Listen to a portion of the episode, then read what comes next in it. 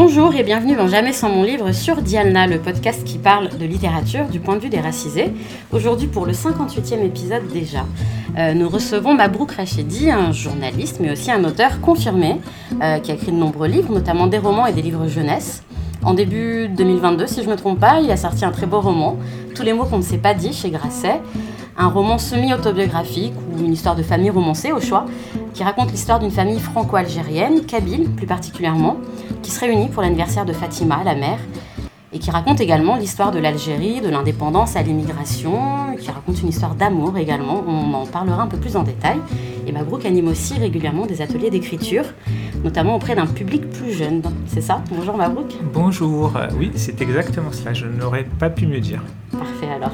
On va bien sûr discuter de ce dernier roman, de ton processus d'écriture et aussi de ta lecture du moment, de ton rapport au livre, de tes habitudes de lecteur. On va faire tout ça. Euh, bien entendu, les références des livres dont nous allons parler seront en description de l'épisode et sur notre site dialna.fr en plus des photos. Et pour le moment, place à Mabrouk dans Jamais sans mon livre, c'est parti. Alors avant de parler de ton roman plus en détail, j'aimerais qu'on parle du déclic euh, pour écrire en fait. Euh, comme l'un des personnages de ton roman d'ailleurs, tu travaillais avant dans la finance, tu as donc eu une autre vie professionnelle toi aussi avant l'écriture. tu as publié ton premier roman en 2006 si je ne me trompe pas. Je suis bien renseignée moi aussi. Euh, mais quand est-ce que ça a commencé pour toi l'écriture? À quel moment tu t'es dit c'est ça ou rien? Ou peut-être même que tu écrivais dans ton coin euh? Alors je me suis jamais dit c'est ça ou rien, je me suis toujours offert la possibilité de faire autre chose. c'est ça et autre chose. Quand j'étais adolescent en fait, j'aimais beaucoup lire hein, et il y a un livre qui a été une forme de déclic. Alors quand je, je, dis le nom de ce livre, tout le monde écarquille un peu les yeux, mais c'est Le Père Goriot de Balzac. Quand j'ai lu ce livre-là, euh, je me suis dit waouh, j'avais été émerveillé par la langue et je me suis dit euh, j'ai envie de faire ressentir la même chose que j'ai ressenti en lisant ce livre et surtout qu'il n'avait rien de commun avec moi, ni en, siècle, même si je vieillis, je, ne fais pas partie de ce siècle-là. Tu n'es pas son contemporain. Voilà, même pas le, pas, le même milieu. Et, et, pourtant, moi, qui étais en banlieue euh, au XXe siècle à l'époque, ben, ma foi, j'avais été extrêmement touché. Alors je me suis dit, cette magie, euh, bah, j'aimerais la reproduire en créant. Donc de, du plaisir de la lecture, finalement, euh, est venue l'envie et l'idée d'écrire. Voilà, et, de lire plus, et, le déclic, ça a vraiment été cette lecture en particulier. À partir de ce moment-là, je me suis dit, euh, je vais écrire. J'ai commencé à, écrire et l'un des tout premiers écrits que dans lequel je me suis lancé, c'est ce qui deviendra le, manuscrit du, poids d'une âme. Mais voilà, je lisais aussi avant. Ok. Et t'avais quel âge à peu près à ce moment-là? J'ai du mal à, le savoir en fait. C'est ça, j'ai essayé de, retrouver, mais j'étais adolescent. Ok. Quand on parle de, transmission de récits familial, comme c'est euh, le cas sur ce dernier roman, il est souvent question de silence, de non-dit. Euh, ça fait partie du, du package. Est-ce que pour toi, l'écriture, c'est un moyen de combler justement ces, ces trous dans, dans le récit, dans la narration? Alors, euh, l'écriture, moi, je ne sais pas lui donner un seul sens. En fait, tout, chacun de mes livres, en mhm. fait, a, sa vérité. Et chaque, chacun de mes livres répond à un besoin particulier. Le tout premier, vraiment, c'était une envie de m'exprimer. J'avais l'impression, euh, bah, c'était comme, c'était une idée d'adolescence en plus. Donc, euh, j'étais mhm. en plus en, plein dans cette révolte-là. je, je, je, je, voulais poser une voix, me dire euh, on, peut venir de, banlieue et écrire.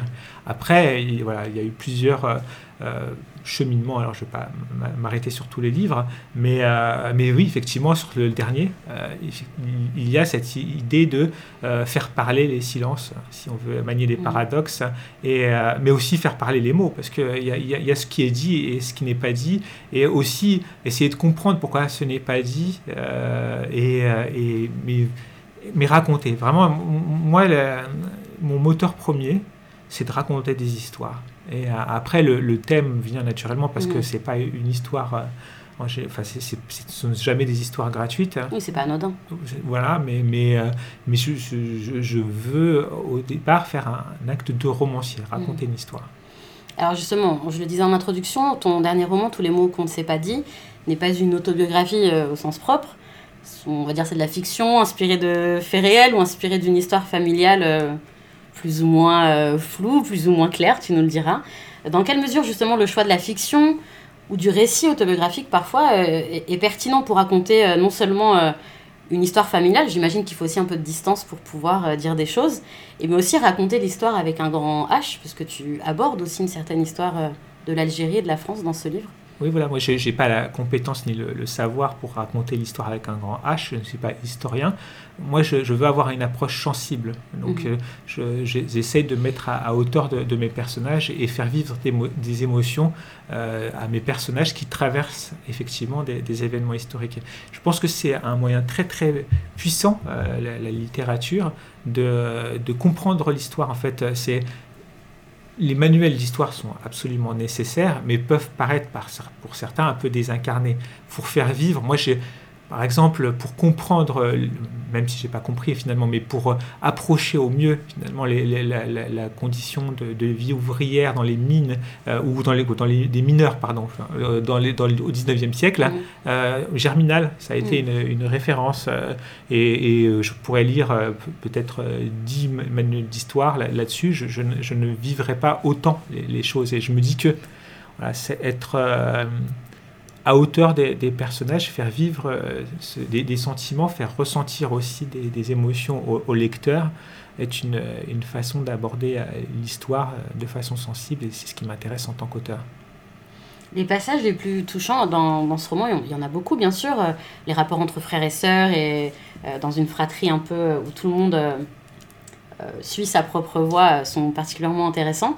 Mais ce qui m'a encore plus touché, moi, c'est vraiment les passages qui mettent en scène les parents Mourande et, Fatima, et finalement leur histoire d'amour, euh, cette recherche du bandeau de Brigitte Bardot, pour ceux et celles qui l'ont lu, euh, je pense que vous, allez comprendre euh, rapidement. Je trouve, mais c'est peut-être aussi, en tout cas c'est que mon point de vue, que c'est encore assez rare de parler réellement d'histoire d'amour quand on parle des, des, immigrés maghrébins en particulier, de la génération de nos parents.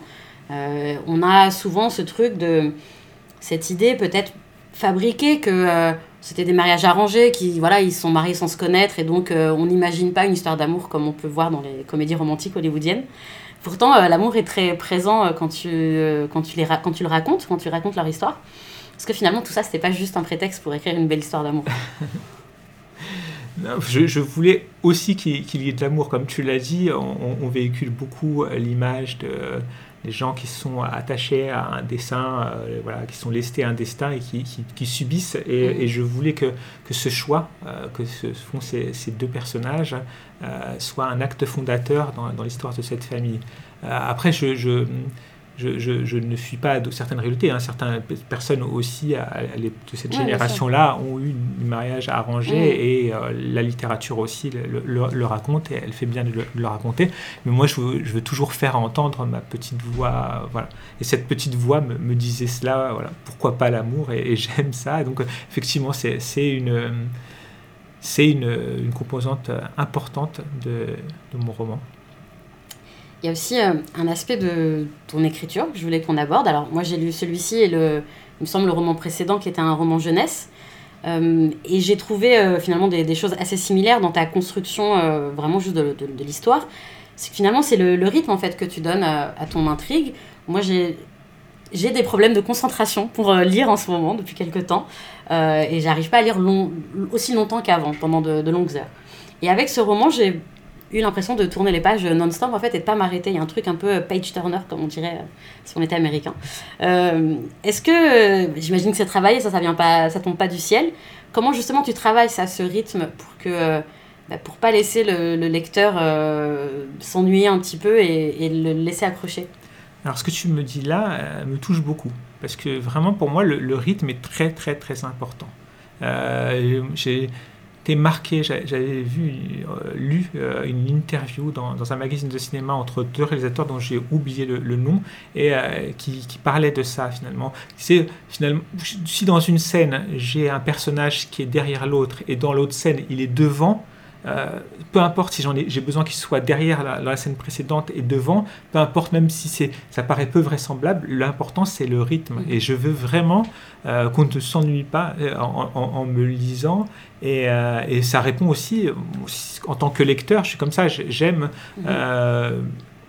j'aime être entraîné dans, dans, dans un récit. Alors, comment je fais? Je, ne sais pas. En fait, je ne suis pas un théoricien de ma propre écriture. Je, tu l'as dit tout à l'heure, hein, moi j'étais formé à la finance, j'ai fait aucune étude littéraire mmh. et, euh, et j'ai appris en faisant. En fait, euh, c'est drôle parce que mon tout premier roman en, 2006, il y a euh, beaucoup de jeux avec les, la temporalité alternée, des, des, rebondissements, etc., Et beaucoup de, beaucoup de personnes m'ont dit mais comment tu l'as construit? Est-ce que tu as fait un plan? Comment tu fais pour te retrouver, etc., etc. Je l'écris j'avance et, je, et, c'est moi, moi, ce que ce que j'aime beaucoup en fait dans, dans, dans les livres, c'est mettre euh, mes personnages au pied d'un problème. Et moi-même, à ce moment-là, je ne suis pas forcément comment, comment il va le résoudre. Et, et, je me dis que si moi-même, l'auteur, je ne sais pas comment il va le résoudre, bah, le lecteur probablement ne le saura pas non plus. Donc, je, et, je me retrouve face à une palette de choix. Face à ces choix, il y a, différents, différentes conséquences. Je me dis, bon, s'il va à droite, à droite, s'il va à gauche, il se passe ceci. Que ce que je, je veux. Et après, ces conséquences créeront d'autres conséquences. Et donc, il faut vivre avec ces conséquences-là. Mmh. Mais on n'anticipe pas tout. Et finalement. T'as pas un un début et une fin déjà euh, et puis tu construis entre les deux Non, non, non, en fait, et là, euh, comme il y a plusieurs temps et, euh, mm. j'ai éclaté le temps comme ça, parfois j'ai déplacé, je me suis dit, tiens, en fait, ce passage-là serait mieux là. Et j'ai hésité pour certaines scènes jusqu'au dernier moment en me disant où je dois mettre cette scène-là? Et à un moment, bah, je me relis, mais beaucoup, et, je me dis voilà, c'est là en fait. Hein, et, et, après, c'est pour ça qu'aussi je, je, ne me relis plus une fois publié parce que je déteste mm. cette impression de me dire Ah, maintenant en fait, ça aurait dû être là. Oui, bah oui, forcément, on, on voit toujours euh, les petites choses qu'on pourrait améliorer. Euh, je disais tout à l'heure, tu animes des ateliers d'écriture justement régulièrement. Euh, auprès de jeunes gens, si je ne me trompe pas. Je ne sais pas si tu le fais auprès d'adultes aussi. Je le fais aussi auprès d'adultes. D'accord. Hein. Alors justement, est-ce que tu peux nous raconter un peu ça? Comment tu as eu l'idée, l'envie, peut-être que ça t'est tombé dessus, de d'enseigner, de, montrer à d'autres comment, euh, comment se lancer dans l'écriture, comment écrire? Ça m'est un peu tombé dessus finalement. Un jour, euh, euh, parce que mon premier roman, avec mon premier roman, j'ai fait pas mal d'interventions scolaires. Mhm. C'était formidable parce qu'il y avait des jeunes qui me disaient c'est la première fois que je lis un roman en entier, etc. avec cette histoire de rythme justement. Et, et, et, donc j'intervenais beaucoup dans, des classes et euh, certains profs, voyant que ça se passait très bien, que j'étais plutôt à l'aise et, que les, élèves étaient à l'écoute, m'ont dit pourquoi ne viendrais-tu pas? Euh, et, donc une fois, deux fois, voilà, et ça se fait. Et après, euh, bah, le bouche à oreille fait que hein, voilà, ça s'est bien passé avec ma dit alors pourquoi pas le reprendre ici et là, et, donc c'est comme ça que ça s'est construit. Après, il y a eu euh, un épisode pour moi euh, qui a peut-être euh, déclenché les choses encore plus, parce que j'avais fait quelques ateliers, et je me suis retrouvé au Festival du premier roman de Laval en 2007, hein, et, et, à Laval, il y avait pendant trois jours, si je me souviens bien, des interventions scolaires c'était euh, donc, euh, il devait y avoir 4, 5 interventions scolaires par jour. Et c'était un grand espace où il y avait beaucoup, beaucoup de, de, classes en fait. Je pouvais être face à 50 personnes. Donc ça, ça, faisait un rythme assez, assez effréné. Et, au début, je n'étais pas du tout habitué à intervenir dans ces conditions et j'étais un peu timide. Mhm. Et, et, à la fin, j'étais déchaîné. Et je me souviens qu'il y avait une, euh, une élève hein, qui était là à la première euh, intervention et à la dernière qui m'a posé cette question. Mais qu'est-ce qui s'est passé entre le début et la fin? Et après, je lui ai dit, je suis fatigué. Et franchement, j'ai été moi-même. Et finalement, c'est ce que j'apporte aussi dans cet atelier, c'est que je suis moi-même avec cette énergie, cet enthousiasme. Mhm. Euh, et, et, et, je m'éclate, en fait. Alors, comment ça se passe finalement un atelier type? Ah, il n'y a pas d'atelier type. En fait, c'est ça que. C'est différent en fonction, de chaque, euh, ah, chaque, groupe, En fonction de ce qu'on me demande, hein. en fonction du, du public fonction de la structure, en fait, euh, ça peut être très très différent. On peut me demander d'intervenir sur des thématiques citoyennes, racisme, discrimination, mm. sur identité, mémoire. On peut me demander euh, d'intervenir sur des d'écriture classique euh, en apprenant des techniques, mm. en faisant des petits jeux d'écriture. Donc là, aujourd'hui même, je vais intervenir avec un, public de, de migrants à Montreuil on va accompagner la libération de la parole. Donc ça peut être très très très, euh, et ce sont des adultes, hein. euh, donc ça, ça, peut être très très différent en fait. Hein. J'ai l'impression, encore une fois, c'est peut-être juste euh, moi mon point de vue, que finalement c'est très anglo-saxon cette manière de d'apprendre l'écriture, même si peut-être pas tout à fait ça, mais on voit souvent, quand on regarde des séries, des films américains, à la fac, ils ont des cours vraiment de comment apprendre à écrire un polar, etc.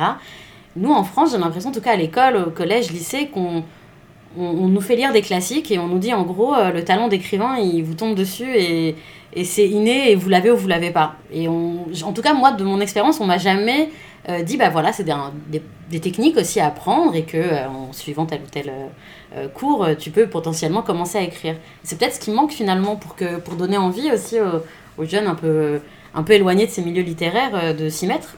Oui, peut-être, mais après, c'est quelque chose qui s'importe de plus en plus. On le voit maintenant, il y a des, bah, dans des universités, mm. c'est des creative writing, écriture créative qui se, qui se fait.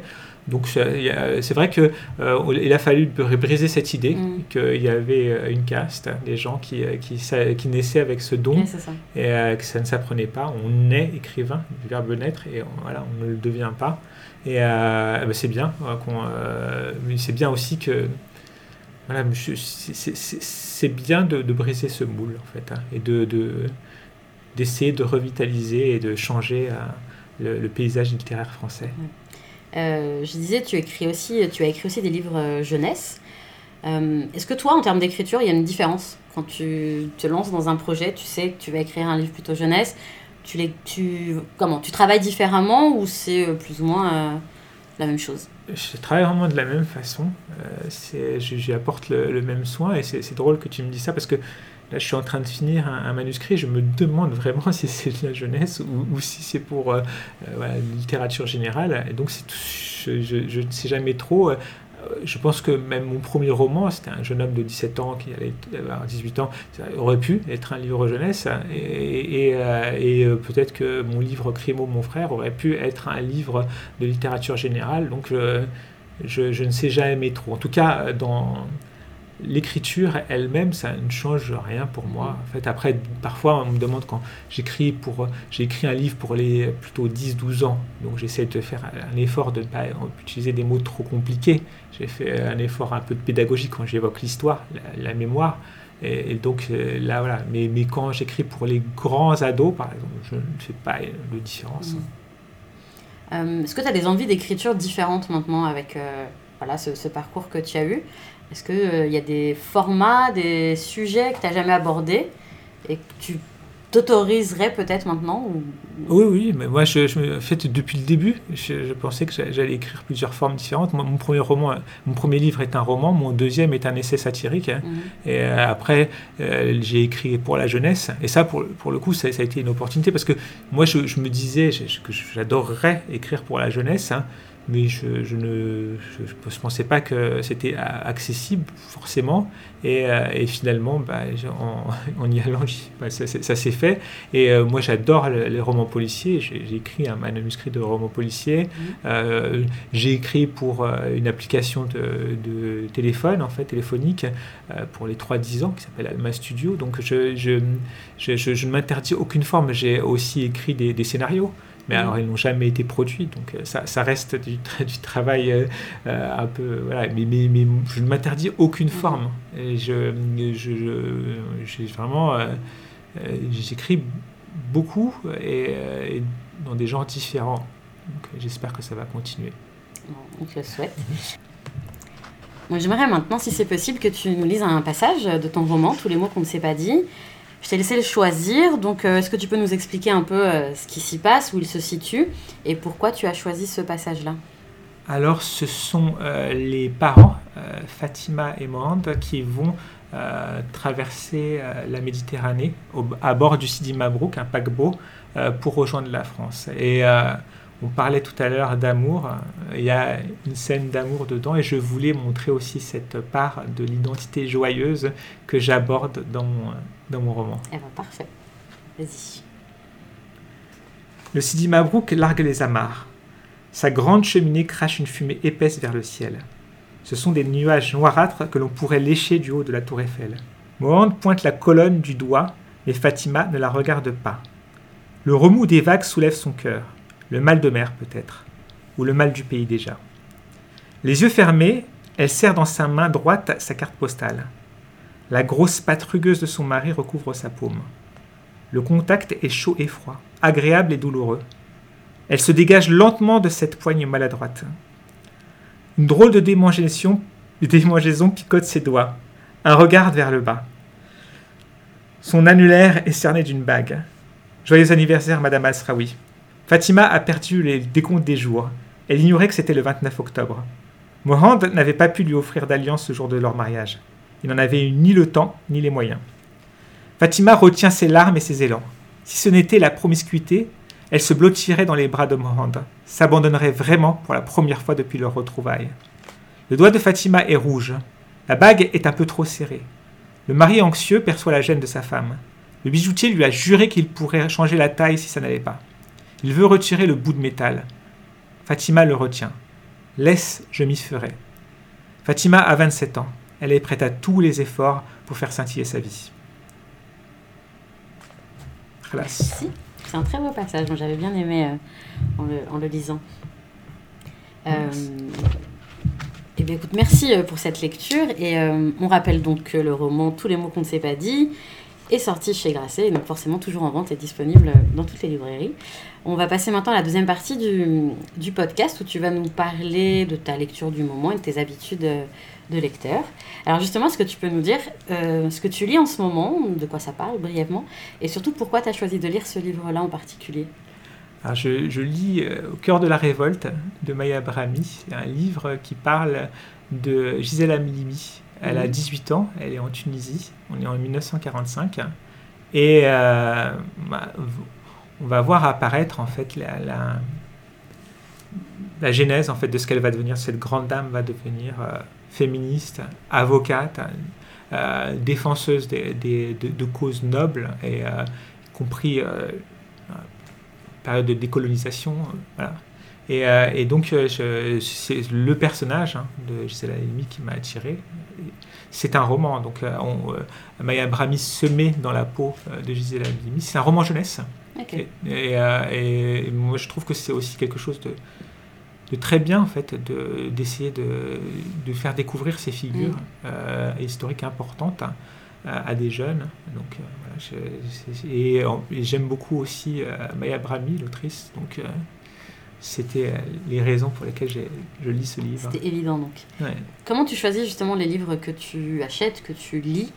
Est-ce que, j'imagine qu'il y a une partie d'actualité avec la rentrée littéraire, etc., ou pas d'ailleurs euh, voilà. Est-ce que tu choisis un peu au hasard quand tu rentres dans une librairie? Est-ce que tu as des thématiques, euh, euh, des auteurs que tu suis à tout prix? Comment ça se passe? Ah, je, lis tout, tous des éditions face cachée Merci. Après, je, je, je, suis chronique des, livres pour Jeune Afrique. Donc, c'est aussi lié, lié à, à, l'actualité littéraire, littéraire des, des, auteurs africains et afro-descendants. Euh, et, euh, mais j'y prends énormément de plaisir hein, et je découvre énormément de choses. D'ailleurs ce qui est bien avec, euh, avec cette collaboration avec Jeune Afrique, c'est que je, je, vais là où je n'irais pas forcément mm. en tant qu'auteur et je découvre des, des, des livres, des auteurs que je n'aurais pas forcément lus. Mm. Et, et, quand je parle d'Afrique, hein, je ne parle pas forcément que de Maghreb. Hein, je, mm. Au sens large. Voilà, j'ai lu récemment un livre d'une autrice euh, suédoise d'origine congolaise de RDC. Je, ça s'appelle euh, Dieu est un garçon à, lunettes. Euh, et, je ne l'aurais pas lu, je pense, mm. si je ne l'aurais pas connu. Et donc, je, et ce, qui est, ce, qui est, merveilleux dans, tous ces livres que je lis, c'est que quand on parlait de s'ouvrir à des périodes historiques, etc., j'ai appris énormément de mm. choses sur la période coloniale, mais en dehors de l'Algérie. Moi, je, en, en, lisant, alors, j'ai lu euh, un, recueil d'articles de, d'Albert Londres. Mhm. Là, pour le coup, c'était un journaliste. Euh, c'était à l'époque, c'était en fin des années 20. Et euh, c'était hallucinant parce qu'on on, voit le traitement qui est fait en, Afrique équatoriale française des, des, personnes. Il y a la construction en particulier du, du chemin de fer. Mhm où euh, il décrit des scènes où des personnes meurent, comme ça, tombent dans un chantier, des conditions absolument horribles.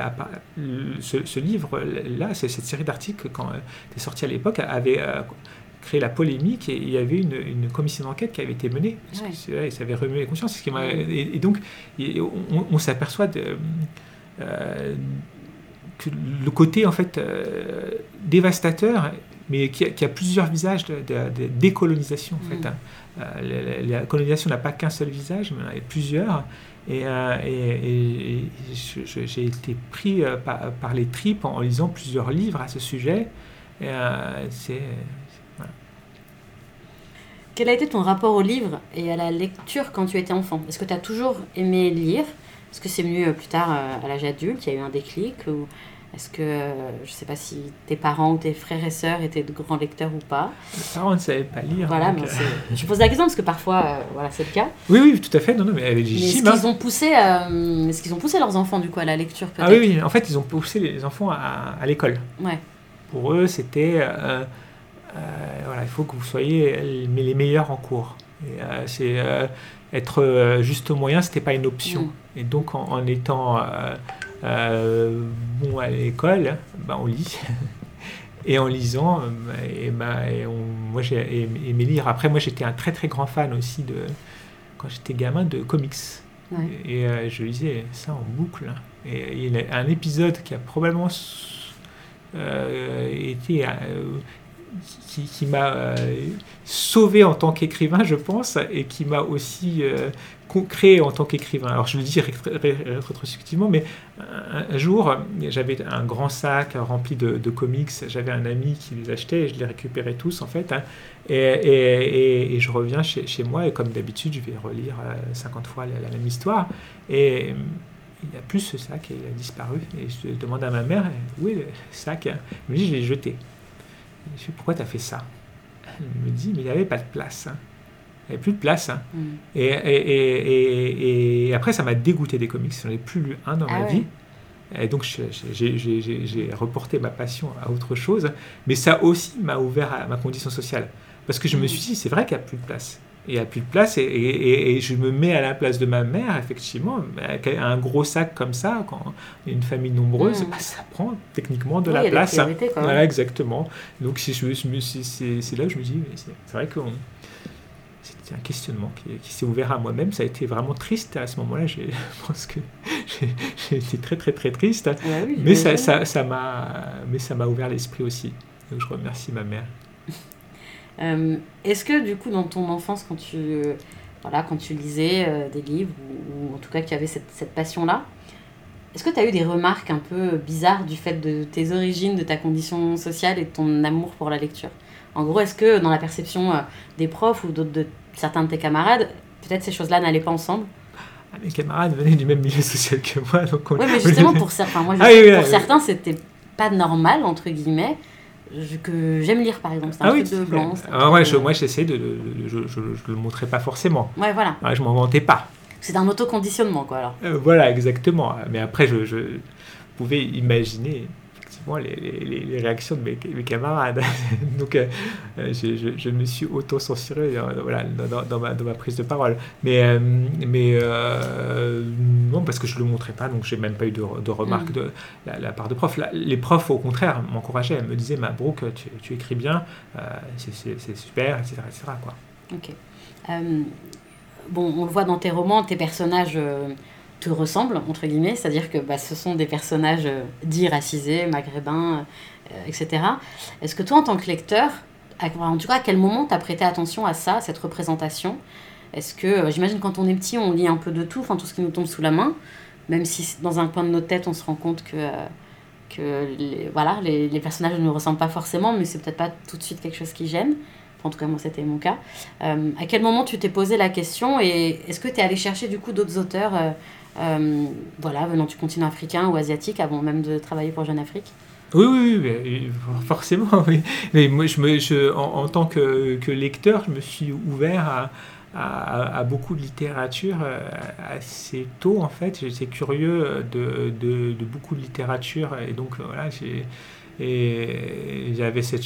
C'est vrai que euh, c'est une question que je ne me pose pas beaucoup. mais, ben, non, non, mais, il, est, vrai qu'il y a eu un, véritable besoin hein, chez moi de, d'abord de, lire de la littérature algérienne. Et, après, africaine au, sens large, et avant même Jeune Afrique, hein, je veux dire, c'est, parce que je, je, je, me suis aperçu que c'est vrai qu'à l'école, je n'en avais absolument pas. Mm. et, et, mais il y a eu quelque chose, moi, qui a été pour moi une, révélation, c'est quand je vois Rachid Jaidani, qui est mm. invité à Bouillon de Culture, ouais. mission de pivot. Euh, et, je vois un type avec euh, des, des, cheveux voilà, crépus qui tutoie le pivot et tout ça. Et je me dis, ah, c'est donc pas possible de, de, de, faire ça. Quoi. Pour moi, ça a été chose qui, qui m'a complètement qui a levé quelque chose, une espèce de tabou, euh, qui m'a rapproché de, la littérature. c'est possible. c'est possible. Pour moi, euh, si on m'avait interrogé quand j'avais 20 euh, ans, qu'est-ce que la littérature bah, J'aurais cité, comme les jeunes aujourd'hui, Victor Hugo, Balzac, etc. Et, et après, je me suis dit, possible de faire du J. Mais sachant que l'histoire que j'avais en tête, et qui est devenue le poids d'une âme, se déroulait malgré tout en banlieue. Mm. Donc il y avait quelque part cette euh, envie de raconter quelque chose qui était au plus proche de moi malgré oui, tout. voilà, qui était quand même ancré en France. Voilà, ancré en, France, euh, famille maghrébine. Euh, voilà, j'avais ce, désir de ne pas emprunter la voix de quelqu'un d'autre. justement, ton envie d'écrire de, la fiction, j'imagine qu'il a été, qu'elle a été nourrie par ce goût de la lecture. Est-ce que tu penses qu'on peut écrire et commencer à écrire sans aimer lire, sans lire beaucoup? Bah, en fait, euh, je crois que Rachid, par exemple, le, dit, Rachid Jaidani, qu'il n'était pas, pas, un grand lecteur mm. au départ. Et, donc, c'est possible. Puisque lui a fait, je pense que je, quand on croise certains auteurs dans des salons du livre, etc., il y a des, gens qui, lisent peu. Donc, oui, c'est possible. Ok. Euh, alors, tu disais, tu, tu chroniques des, des romans, donc c'est euh, un peu aussi par obligation professionnelle que tu découvres de nouveaux auteurs. Par plaisir professionnel. Ouais, c'est ça, voilà. Euh, comment tu fais, mis à part cela, euh, pour découvrir euh, des nouveaux auteurs, pas forcément des auteurs qui écrivent leur premier roman, mais en tout cas des auteurs qui seraient nouveaux pour toi Est-ce que bah voilà, tu lis d'autres pages culture, d'autres, d'autres journaux, les réseaux sociaux, le bouche à oreille? Tout à la fois, en fait. C'est, clair que Parfois, euh, c'est voir un, auteur s'exprimer sur son propre livre et, me dire ça peut être intéressant, soit le, sujet, en fait, euh, dire ah, tiens, ça, ça, ça je ne l'ai jamais lu ou ça je serais curieux de lire. Euh, parfois, c'est on me donne des conseils, on me dit oui, tu devrais lire ceci, lire cela. Parfois, je rencontre des auteurs directement dans des salons du livre, je me dis pourquoi pas. parfois, je rencontre des, formidables éditrices aussi qui, qui publient de formidables livres. et donc, je, voilà, c'est mais même avant d'écrire, hein, je veux dire, j'étais un, rat de bibliothèque en fait. Je, je, je, piquais, picorais au, hasard et, j'y allais quoi. Quand tu, quand tu, j'allais dire quand tu erres, non, mais quand tu rentres dans une bibliothèque, euh, une librairie, pardon, euh, voilà, vers quel rayon tu vas euh, presque les yeux fermés sans, sans vraiment réfléchir? Est-ce qu'il y a un rayon où tu sais que tu vas aller tout de suite regarder ce qu'il y a. Est-ce que tu peux acheter un livre juste parce que la couverture, euh, euh, de manière assez exceptionnelle, est belle euh, Pas que la couverture, moi il me faut toujours les mots en fait. Hein. Donc, Donc quand même la, la, quatrième de couverture, tu La quatrième de couverture, mais après moi je, je, je, je, je ne suis pas dans, forcément dans l'achat d'impulsion. Mhm. Quand je, vais dans une librairie, je, sais ce que je vais acheter. Parce que, je, ah, parce que une quatrième de couverture, ce serait, voilà, ce, serait pas suffisant pour moi en fait. Mais mhm. après, sachant que voilà, je, ne dénigre pas ceux qui le, ceux qui le font, hein, évidemment. Et, euh, euh, et, donc voilà, je, je, sais normalement ce que, ce que je vais prendre quand je suis dans une librairie. Quelle chance. Euh, est-ce que tu Après, je ressors parfois avec d'autres livres. Ah, voilà, ça, ça parce que. Ah, oui, voilà. J'aime penser que je suis pas la seule à. Voilà, un achat, on a, on, a, on a appelé un autre. Hein. Est-ce que tu as un rituel de lecture? Est-ce que tu te dis, il y a un moment dans la journée qui est plus propice? Est-ce que tu as besoin de de, voilà, plusieurs choses autour de toi, où tu peux lire n'importe où, dans un café ou dans le métro, euh, peu importe? J'ai pas vraiment de rituel. J'écris quand j'ai le temps. Et euh, j'ai beaucoup de contraintes de temps, donc euh, j'essaie de profiter des périodes de vacances, j'essaie de profiter des, des périodes où j'ai moins d'activité pour écrire. Et, pour la lecture?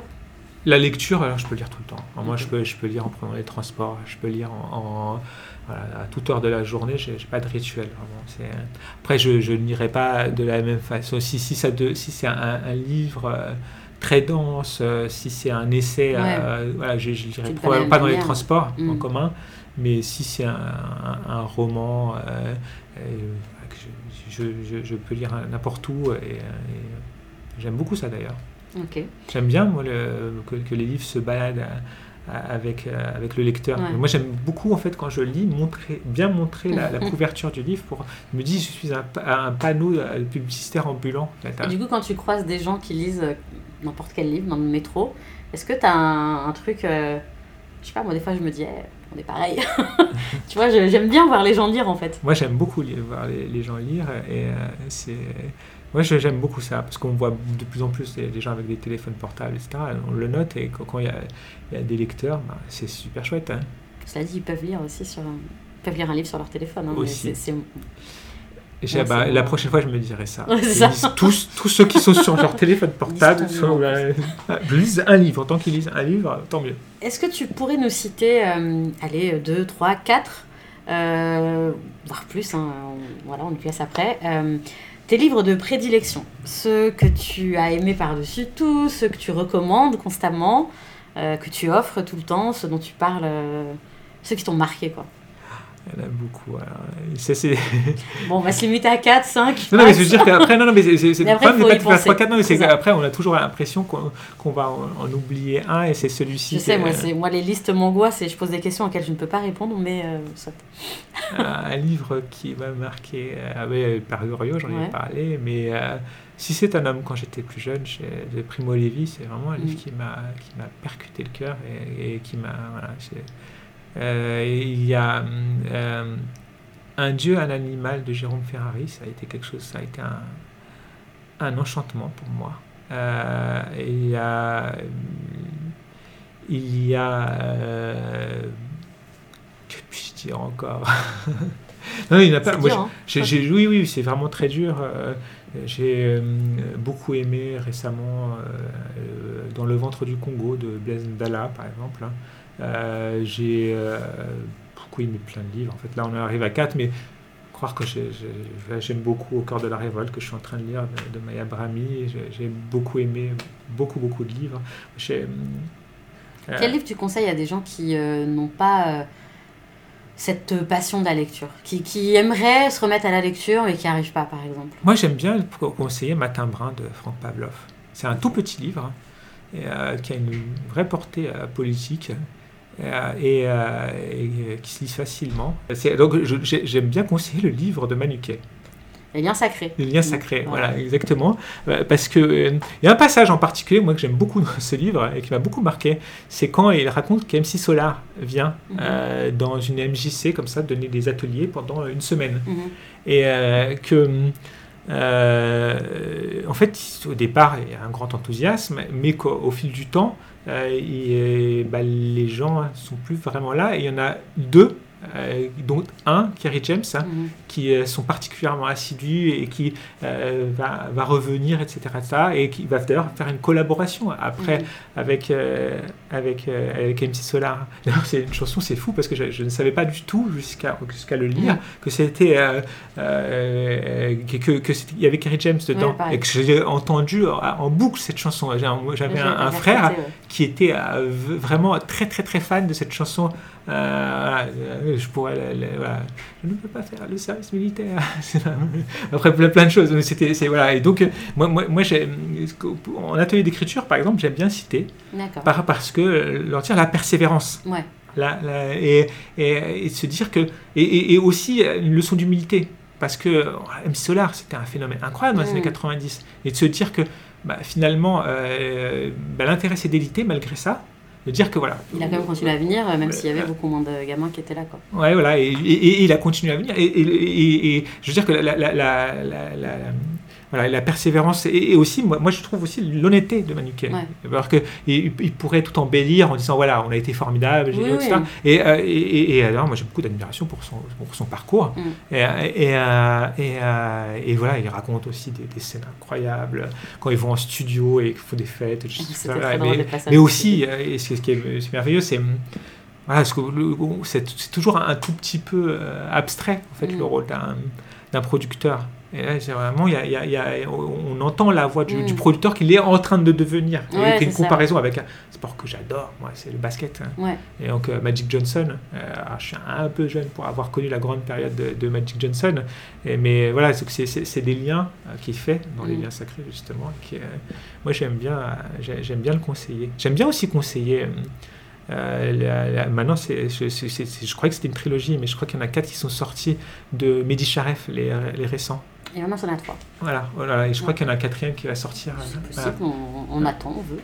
Et, et- Euh, et, euh, parce que, ce que j'interviens aussi euh, auprès de ce qu'on appelle les, élèves allophones, donc Mhm. n'ont pas la- pour langue euh, maternelle le, fran- le français. Et euh, il y a, il y a un- ce passage dans, dans un de ses livres où euh, il, il- bah, lui, c'était un élève allophone et il est devenu écrivain. Et, il- et raconte ce, ce- ce- ce- ce passage-là Mhm. dans, dans cette, dans cette classe et je me dis, voilà, cet homme-là, Ah dans oui, les années un- ouais, 60, c'est un beau modèle. euh. ouais, exactement. Ok, eh ben, tu vois, on a fait une belle liste là, de, de livres à recommander et d'auteurs. Euh, ben, merci beaucoup, Mabrouk, pour euh, ce moment. Merci Nadia. Ça nous a fait plaisir. Ça m'a fait énormément plaisir. Même. Donc, on le rappelle toujours, hein, tous les mots qu'on ne s'est pas dit et puis tous les autres romans, on vous mettra, euh, on mettra tous les titres des romans d'ailleurs dans la description, sur le site aussi. Si vous avez aimé, euh, pareil, partagez, likez, euh, commentez, parlez-en autour de vous. je ne sais plus quoi dire. Si vous n'avez pas aimé, ne dites rien. voilà, refermez et puis passez à autre chose. Et on se retrouve très bientôt pour un prochain épisode.